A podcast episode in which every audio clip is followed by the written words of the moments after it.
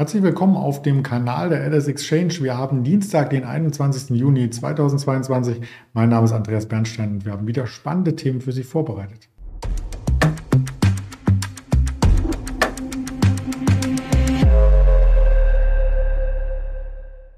Ja, und die Themen, die vorbereitet sind, die wollen wir gleich gemeinsam mit unserem Gast erörtern. Dienstag am Reversal Tuesday, wie es so schön heißt, haben wir den Daniel Saurens wieder zu Gast. Hallo Daniel. Schönen guten Mittag. Ja, bevor wir genauer eintauchen in den Reversal Tuesday, wie es äh, so schön heißt, ich sagte es gerade, der Risikohinweis, denn all das, was wir sagen, sind reine Informationen, keine Anlageberatung, keine Handelsempfehlung. Und der DAX, der kriegt tatsächlich nach dem Verfallstag am Freitag Oberwasser, oder? Ja, genau. Zumindest steht er mal äh, auf, auf Sicht keine 12 mehr vorne. Die hatten wir ja ganz kurz äh, erreicht äh, und die 13.000 gerissen in der letzten Woche. Und jetzt geht es mal über 13.400. Das sieht erstmal konstruktiv aus. Dem Montag gab es ja schon mal keine Störfeuer aus den USA. Die haben Feiertag gemacht. Und jetzt geht es am Dienstag so weiter. Mal schauen, ob das über 15.30 äh, hinaus anhält oder ob man dann so ein bisschen ein ja, erstes Gewinnmitnahmenfeld sieht, äh, dass man vielleicht die 13.3 nochmal antestet oder sogar tiefer geht. Aber erstmal scheint das Schlimmste auf der ganz kurzen Sicht überstanden, so möchte ich mal vorsichtig formulieren. Aber wenn man die mittelfristige Sicht dann noch dazu einblendet, dann ähm, und die einzelnen Handelstage Revue passieren lässt, dann merkt man, dass es das erste Mal im Juni zwei Handelstage im grünen Bereich in Folge gab. Das ist ja schon wieder was zum Feiern. Wow, das ist irre. Das ist ja, ich kenne das äh, von meinem Fußballverein vom FCK. Äh, da gab es eine lange Serie in den letzten Jahren, dass die keine zwei Spiele nacheinander gewinnen konnten. Als das dann begann, hat es mit dem Aufstieg geendet. Also mal gucken, wie weit der Aufstieg des äh, DAX führen wird. Auf dem mittelfristigen Chartbild muss man ja sagen, Grundsätzlich sieht es ja sogar recht konstruktiv aus, weil wir haben das Tief aus dem Februar nicht mal ansatzweise angetestet letzte Woche, sondern weit darüber abgedreht. Das könnte man nach positiver Lesart sagen. Ähm, dazu war der Stimmungsindikator der Bank of America letzte Woche bei 0,0. Äh, man könnte sagen, schlimmer geht nimmer. Äh, auch das ist gut. Und unser Feingold Research Sentiment Indikator hat letzte Woche auch am Donnerstag ein wirklich knackiges Kaufsignal geliefert auf kurz-mittelfristige Sicht. Ähm, insofern ganz gut. Was natürlich klar ist, äh, das Umfeld verbessert sich selbstredend nicht innerhalb von drei Tagen, sondern es kommt jetzt an auf die nächsten Verbraucherpreisdaten, auf Inflationsdaten, natürlich auch auf Wirtschaftsdaten. Und äh, es wird viel davon abhängen, ob irgendwann mal bei Inflation, Verbraucherpreisen mal so ein kleiner Hoffnungsschimmer dabei ist. Also irgendeine Zahl, die mal so ausfällt, dass man sagt, oh, hoppala, der Anstieg äh, scheint vorüber zu sein und jetzt geht es ähm, wenigstens nur noch auf der flachen Ebene weiter, so möchte ich mal sagen. Oder es kommt diese Einigung, die momentan im Markt so ein bisschen rumwabert, dass man eine Obergrenze für Öl einziehen könnte. Das planen die Amerikaner ja, es wird da viel verhandelt. Ähm, wobei ich glaube, es bräuchte gar keine Obergrenze, sondern einfach Einigungen, dass man sagt, äh, die Kapazitäten werden gegebenenfalls ausgeweitet. Das bringt den Markt am, im Ölsektor dann schon automatisch nach unten.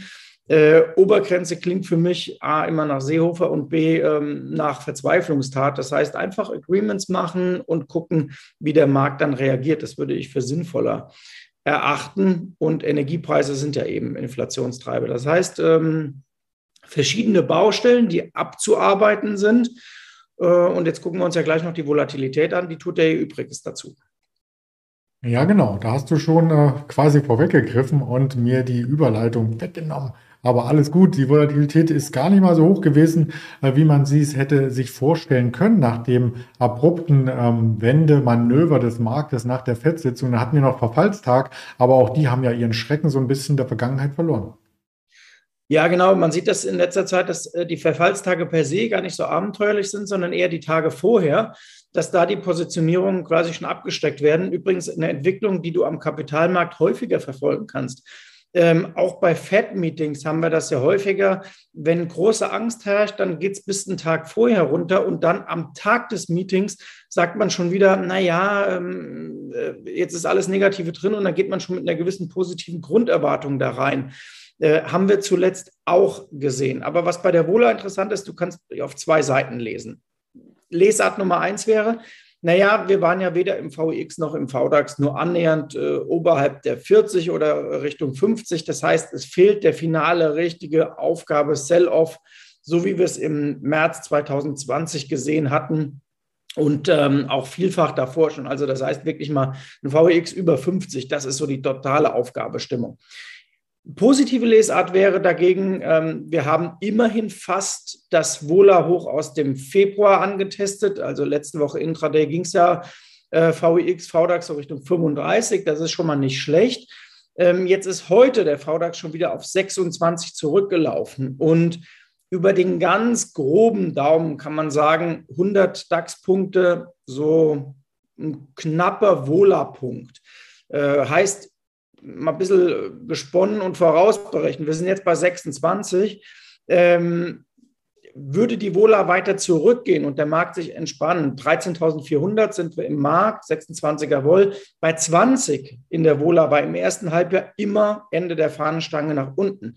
Würde übersetzt bedeuten, also spätestens bei 14.000 Zählern sollte diese Kurzfrist-Rallye eher so ausfaden ähm, und, und auslaufen das wäre mal eine Perspektive, die man äh, geben könnte. Ähm, in den USA natürlich das Gleiche muss man dann eben umrechnen auf Nasdaq und auf S&P. Aber das ist mal der theoretische Wohlerbereich.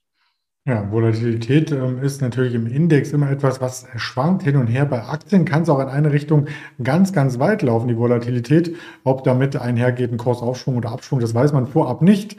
Aber man weiß, ähm, dass Meldungen für Volatilität sorgen. Da hast du uns zu Nordex eine mitgebracht. Die hat ja mit den Bilanzen so ein bisschen äh, Verzug gemeldet, hat auch gleich die Quittung der deutschen Börse gekriegt. Und nun kommt es noch ein bisschen dicker. Der Umsatz sinkt deutlich. Genau, da gab es ja Probleme äh, im Cyber-Bereich, äh, also sprich äh, mit ähm, der Erstellung der Bilanz dann. Äh, man könnte auch sagen IT-Probleme. Äh, jetzt bricht der Umsatz ein und sie verlieren eine Menge Geld. Und wenn man sich anguckt, wie die Cash-Position der Aktie der Firma ist, dann muss man sagen, na ja, das halten die vielleicht noch ein paar Kapit äh, Quartale durch, aber so richtig prickeln schaut es nicht aus. Und deswegen wird Nordex wieder mal verkauft und es ist ja absurd, du denkst eigentlich, naja, also Windkraft in Deutschland muss man doch im Grunde haben, wenn wir über Energiewende reden. Aber diese Aktie ist einfach eine pure Katastrophe. Das Ding geht nur nach Süden. Ähm, da ist überhaupt nichts im Griff. Keine Kosten, äh, Umsatz auch nicht, äh, sieht übel aus. Und äh, mal ein Schwenk ab von der Aktie. Auch die Unternehmensanleihe sieht übrigens mittlerweile nicht mehr so richtig dolle aus. Also da wird ein gewisses äh, Kreditausfallrisiko auch durchaus gepreist. Und Nordex ist, das kann man gar nicht anders sagen, wirklich in einer bedrohlichen äh, Situation. Äh, natürlich hätte das Land Mecklenburg-Vorpommern und auch Deutschland per se äh, vermutlich ein Interesse, dass diese Firma existiert, weil das ja auch ein wichtiger Bereich ist. Aber operativ tut man sich da momentan schwer, Positives zu finden. Deswegen, wir finden auch nichts, aber vielleicht in einer kommenden Sendung gibt es dann ähm, schon was Positives zu vermelden, wenn vielleicht, wie du sagst, der Staat oder das Land äh, da äh, helfend eingreift. Das hat man ja bei Airbus in der Vergangenheit auch schon mal gesehen gehabt und denen geht es mittlerweile äh, wieder ziemlich gut. Äh, jetzt gibt es auch ähm, in Richtung Beluga eine Meldung, das Geschäft ausbauen zu wollen. Genau, mehr Transport. Äh, die haben diesen XL-Transporter äh, na, na, lustig ist das überhaupt nicht, sondern ähm, spannenderweise in der Betrachtung ist ja übrigens das größte Transportflugzeug weltweit, das ja in der Ukraine stand und leider äh, kurz vor Kriegsbeginn äh, nicht mehr wegtransportiert werden konnte. Das wäre wohl noch möglich gewesen, äh, völlig äh, zerstört worden.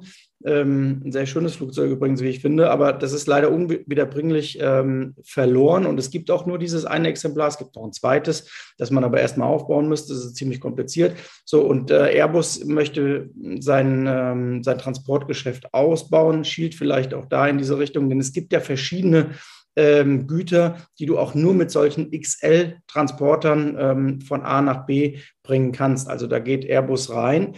Und im Übrigen sieht die Aktie von Airbus auch weit besser aus als die des US-Konkurrenten Boeing, äh, was natürlich auch da äh, mit zusammenhängt, dass Boeing wirklich im puren Abwärtstrend ist, ähm, weil man die Probleme mit dem Modell Max hat und äh, weil trotz Rüstungsgeschäft Boeing einfach nicht auf die Füße kommt. Und jetzt Airbus sieht man hier auch da das Februar-Tief äh, nicht ganz angetestet, sondern drüber, ja, drüber abgedreht, äh, könnte man in der Flugsprache sagen.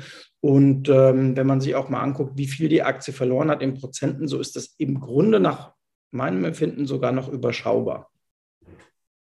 Es gab tatsächlich dann äh, vom Vorgängermodell fünf äh, von diesen äh, großen Beluga-Flugzeugen. Ich zeige es auch gerne nochmal, weil es so ähm, spannend aussieht, auch so ein riesiges Flugzeug. Da werden teilweise ja auch Flugzeugteile, da kann auch ein Panzer rein und so weiter transportiert. Ja.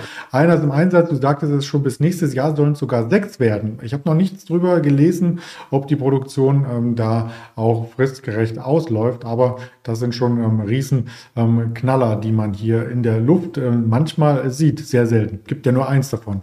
Ja, man genau, sieht eher was. Es gibt übrigens auch interessante Veränderungen im, im äh, Geschäft der Luftfahrt, denn die Lufthansa hat gestern gesagt, dass man als Nebenaspekt, dass man möglicherweise den A380 wiederbeleben will. Mhm. Und letztes Jahr hatte äh, der Boss ja gesagt, dass der A380 wirklich ähm, äh, dann ist, dass man den nicht mehr in die Luft äh, bewegen wird. Und jetzt ist die Nachfrage so hoch, äh, dass man für 2023 überlegt, den 380 wieder einzusetzen. Ähm, ich fände es gut. Ich bin mit dem äh, schon zwei, dreimal geflogen, äh, Frankfurt-Johannesburg. Ich fliege äh, sehr gern damit, der ist so schön ruhig. Ähm, aber er war eigentlich schon ja, abgeschrieben äh, vom Flugplan und jetzt kann es da vielleicht ein Comeback geben.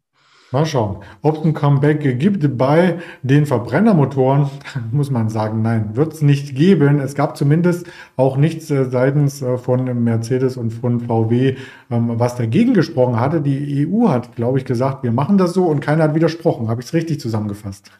Ja, so könnte man das richtig zusammenfassen. Wobei mit diesem äh, Sag niemals nie bin ich äh, vorsichtig mittlerweile auch gerade äh, Industrie. Aber es äh, scheint so, als würde auch die äh, Autoindustrie selbst ja, ein großes Interesse haben, dass man von Verbrennern weggeht. Ich glaube, eben habe ich auch gelesen, äh, die letzten V12-Motoren ähm, werden jetzt eingestellt. Das war, wenn mich nicht alles täuscht, Jaguar, die ja da Prestigeobjekte hatten. Und da gibt es dann ähm, auch nichts mehr in die Richtung. Also Verbrennerverbot 2035, das sind noch 13 Jährchen. Und es wird dann auch spannend sein, was übrigens dann mit dem Gebrauchtwagenmarkt passiert. Ähm, aber das ist erstmal die Zielmarke, also 235, keine Verbrenner mehr, genau. Mhm. Die Mercedes-Benz Group ähm, relativ stabil als äh, Chartformation, also auch da so ähnlich wie der DAX noch weit weg von den März-Tiefs, wäre vielleicht schon mal einen zweiten Blick jetzt wieder wert. Genau, ist einen zweiten Blick wert, weil das ist doch schon alleine schon mal aller Ehren wert, wenn man eine Seitwärtsbewegung hinkriegt über die letzten Wochen, weil das ist es per Saldo. Ähm, jetzt ging es letzte Woche dann bis Donnerstag äh, nochmal in eine kleine Zwischenkorrektur rein.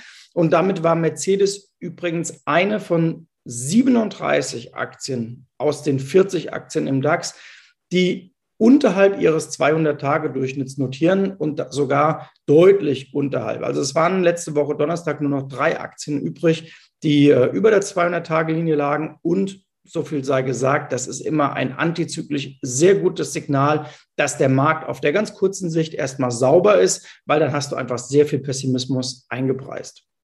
Mhm.